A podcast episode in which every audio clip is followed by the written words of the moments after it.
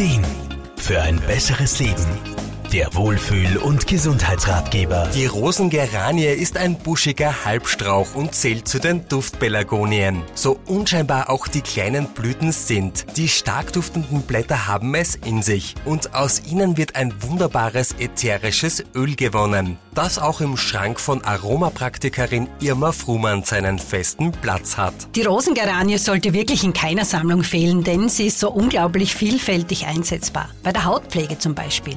Es pflegt, desinfiziert und fördert die Wundheilung. So kommt es auch in der Narbenpflege gerne zum Einsatz. Gemeinsam mit anderen hautpflegenden ätherischen Ölen wird es mit einem fetten Öl gemischt und verdünnt. Denn es braucht nicht viel, um lindernd und regenerierend wirken zu können. Auch bei Ekzemen und Juckreiz. Die Rosengeranie ist aber auch auf emotionaler Ebene nicht untätig.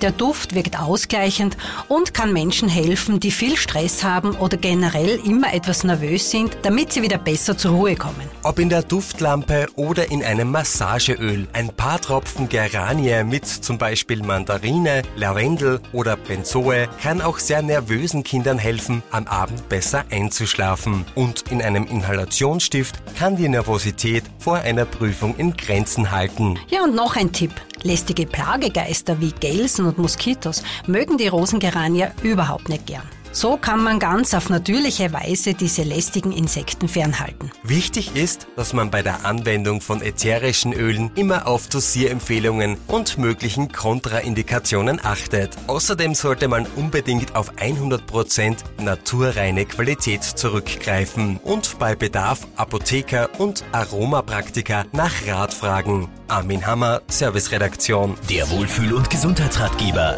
Jede Woche neu